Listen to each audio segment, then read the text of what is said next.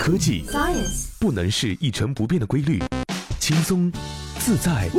随性。And Easy 元气主播玩转鲜活科技，尽在元气少女情报局。本节目由喜马拉雅网独家播出。大家好，这里是用智商捍卫节操，用情商坚守美貌的元气少女情报局，我是小一。咱们一提到亚运会、奥运会，普通中国人的记忆仅深，一般会拉到零的突破的1984年洛杉矶奥运会，会回想到五连冠的女排精神和体操王子李宁，以及以晦涩不清的1988年汉城奥运会。当然，最直接、最鲜艳的记忆还是以熊猫盼盼为标识的1990年亚运会。是啊，经过1980年代的漫长辗转反侧，1990年北京奥运会的节点意义不言而喻。那之后，虽然也有1993年悉尼申奥刻骨铭心的曲折，但记忆的镜像已清晰而明亮了。年长的一些国人都知道，从奥运到亚运再到奥运的全面突破，远不只是体育层面，那同时也是国运翻转的缩影。作为现代的副产品，这个国家、这个民族在近三十年间也无可免俗地呈现出了金牌控式的执念和迷失，对正义情节的报复性反弹和补偿，也终于在二零零八年得到了无与伦比的释放和喷射。的确，将国家、民族命运和体育运动进行捆绑，这本身就是来自于物竞天择的进化论等现代观念的想象和一种绑架吧。因为只有放置在线性的进化时间轴当中，人种、民族才会需要通过体育等筛选标准来判断优劣高下。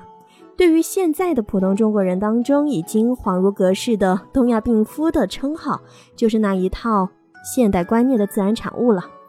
在这个意义上而言，我们再回看中国人的奥运、亚运的记忆和经验，真正开始放下执念、走出迷失，恐怕都是在从伦敦奥运会到里约奥运会这几年的光景。最具象的体现就是没心没肺的傅园慧，大摇大摆地在央视面前向全国观众表达自己的价值观，凭自己的本事能游个第三名就很开心了。不用非较劲得什么冠军，更没有或真心或假意的感谢这感谢那。傅园慧的迅速网红，在不经意间影像着一整个时代的内在转折，因为开始放松下来的不只是体育，而是整个国民的心态。要知道，即便是在伦敦奥运会上，在刘强式的遭遇当中，我们依然还能直观地触碰到那个年代的悲情和心酸。时过境迁，今天与那个年代。已经拉开了足够大的距离，放下了执念的我们，其实也应该明白，曾被认为站在跑道前调戏大家情感的刘翔，也并不是一个具体的人，而是众多国际大机构、大资本的赤裸裸的商业利益。作为个体的刘翔，也是同样被绑架和愚弄的对象。经历了从零八年到今天这十年来的辗转浮沉，当年恨不得对刘翔杀之而后快的那些人，在这个月的八号。都自发的去刘翔的微博真诚的道歉。微小个体在大时代里的飘零，这十年来鲜活的情感教育，让他们看淡了太多。在这十年当中，中国人也真正走向了世界，亲手丈量了所谓的国际的尺度和套路。奥运也好，亚运也罢，和这个世界的很多事情一样，从来都不是想象当中的干净和纯粹。回到零的突破的一九八四年。改革开放的步伐在那时候已经走到了第六年了。对于1979年就已经恢复了在国际奥委会的合法席位的我国而言，为什么不在1980年就尝试着零的突破呢？历史的纵深也在这里开始显现。因为众所周知的冷战原因，前苏联入侵了阿富汗，北约阵营抵制了1980年莫斯科奥运会。基于国家利益，我国也选择加入了抵制莫斯科奥运会的行列。于是，1984年洛杉矶奥运会，我国能否派团参会，也是当时两大阵营争夺的一大焦点。现在再回首那一段岁月，已太过前尘往事，远不止三十多年的时间感。但也是从那个时候开始，有一点至始至终都被人为的遮盖和忽视，那就是1984年洛杉矶奥运会的商业意义。在那之前，奥运会都是由单一民族国家承揽所有投入。通俗的说，就是任何想承办奥运会的国家，无论社会主义还是资本主义，都不得不通过举国体制来办奥运，无一例外，无一幸免。直到一九八四年，看似人畜无害的国际大机构、大资本开始介入奥运会的商业运作和开发。这场美国等发达资本主义国家可以开始从繁复的奥运会日程当中获得相对的解脱，也更加符合他们联邦制、普通法治里的具体国情。当然，他们也顺便通过那些看似人畜无害的国际大机构、大资本，直接点对点的影响干涉到了具体的一些比赛的项目，甚至需要申办奥运会的各个国家。打开电视看奥运、奥运会、世界杯、亚运会等大型体育赛事的现场直播，这个戏码也在一九八四年之后开始一步步被坐实，并一直延续到了今天。用今天的语言来表达，恰恰是电视直播是链接体育赛事 IP 开发和广告、赞助等商业利益的关键闭环。大型体育赛事开始在商言商，这个一九八四年恐怕是连那个一九八四都不曾料想的未来。这就是二零一四年五月，NBC 豪放的痛快砸下了一百二十亿美元，生怕在涨价似的一次性拿下了直到二零三二年为止的五届奥运会的美国独家转播权的历史逻辑。真实的现实，并不像中国人在很长时间以讹传讹的天真想象那般，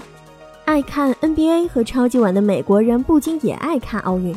奥运会所裹挟的美国人的收视率，就是美国人看奥运的热情。换算成的人民币，每一届都至少值两百亿。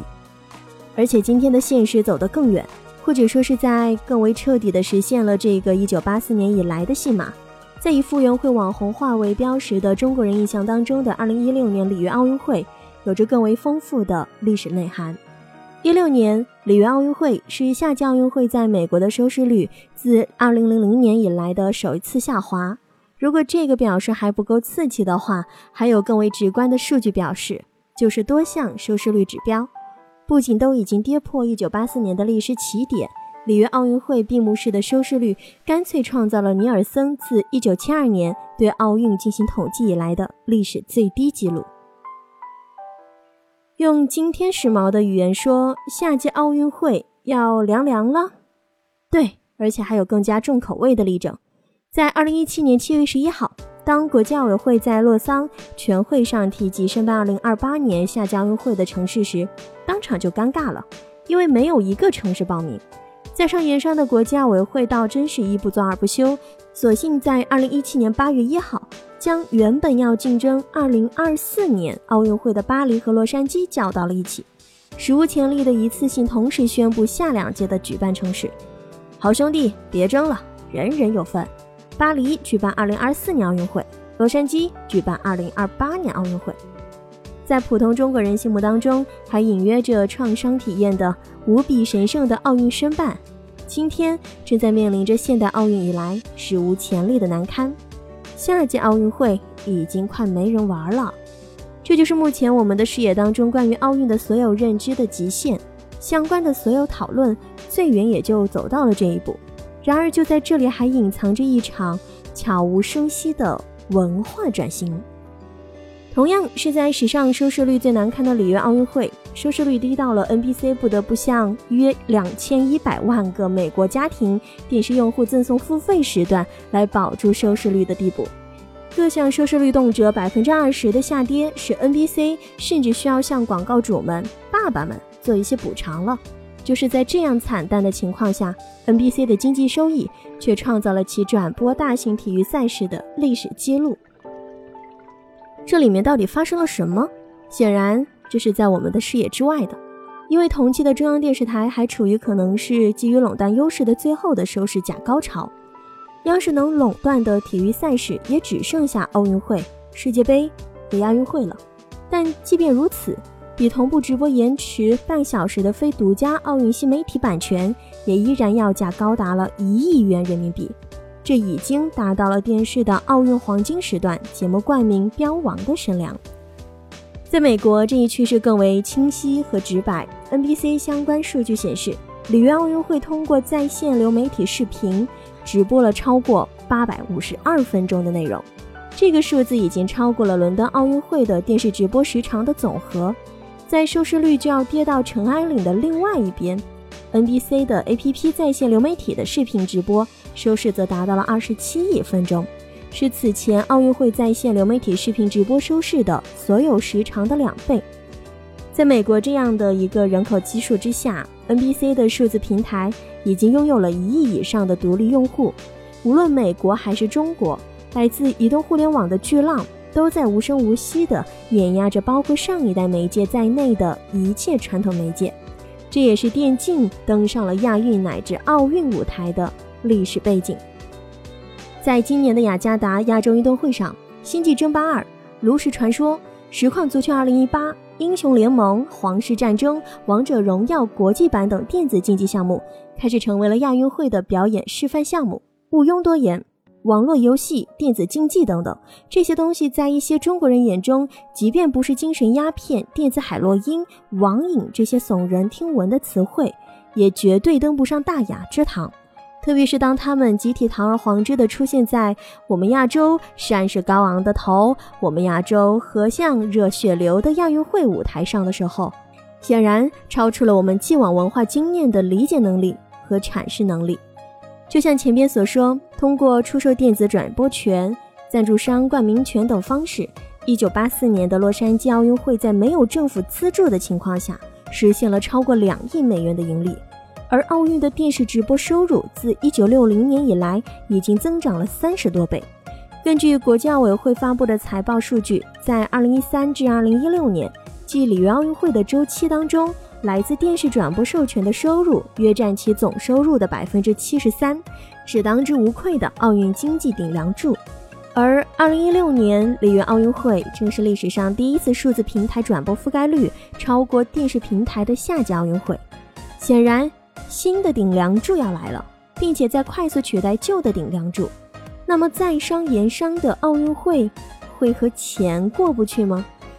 国际奥委会那些衣冠楚楚的老爷子们的身体啊，恐怕比你我都远要更诚实了。当下很多人之所以不理解为什么网络游戏、电子竞技会大摇大摆地在亚运舞台上搔首弄姿，就在于他们对新的顶梁柱的力量一无所知。二零一七年，某网络游戏的职业赛事观赛人次已经突破了一百亿。全年观赛时长突破了十一亿小时，单日最高观赛人次更是突破了一点四亿。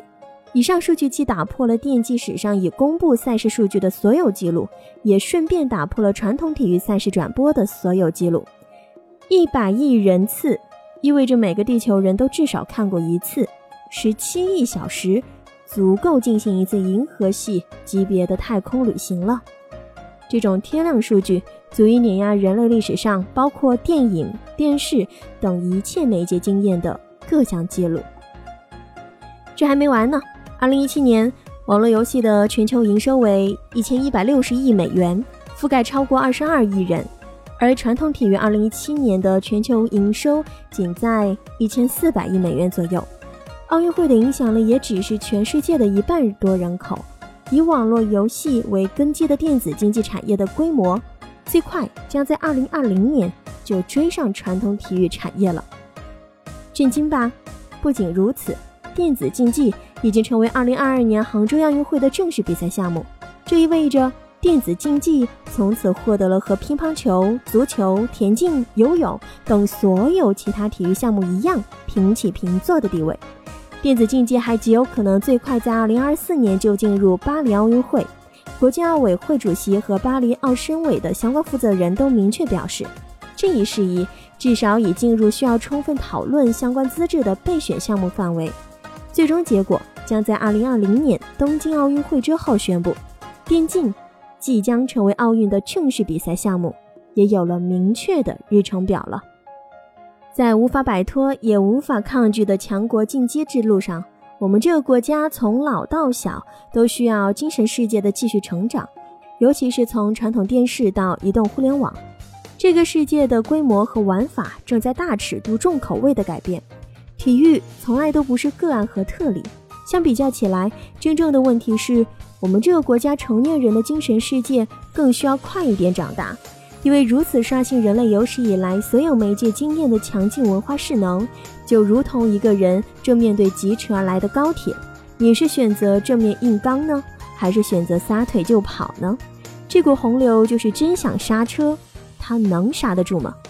他们就是真的想告诉你，他们想刹住，而且还能刹住，你就真敢信吗？是啊，我们还有回头路吗？那个叫现代的东西，从来就没有回头路。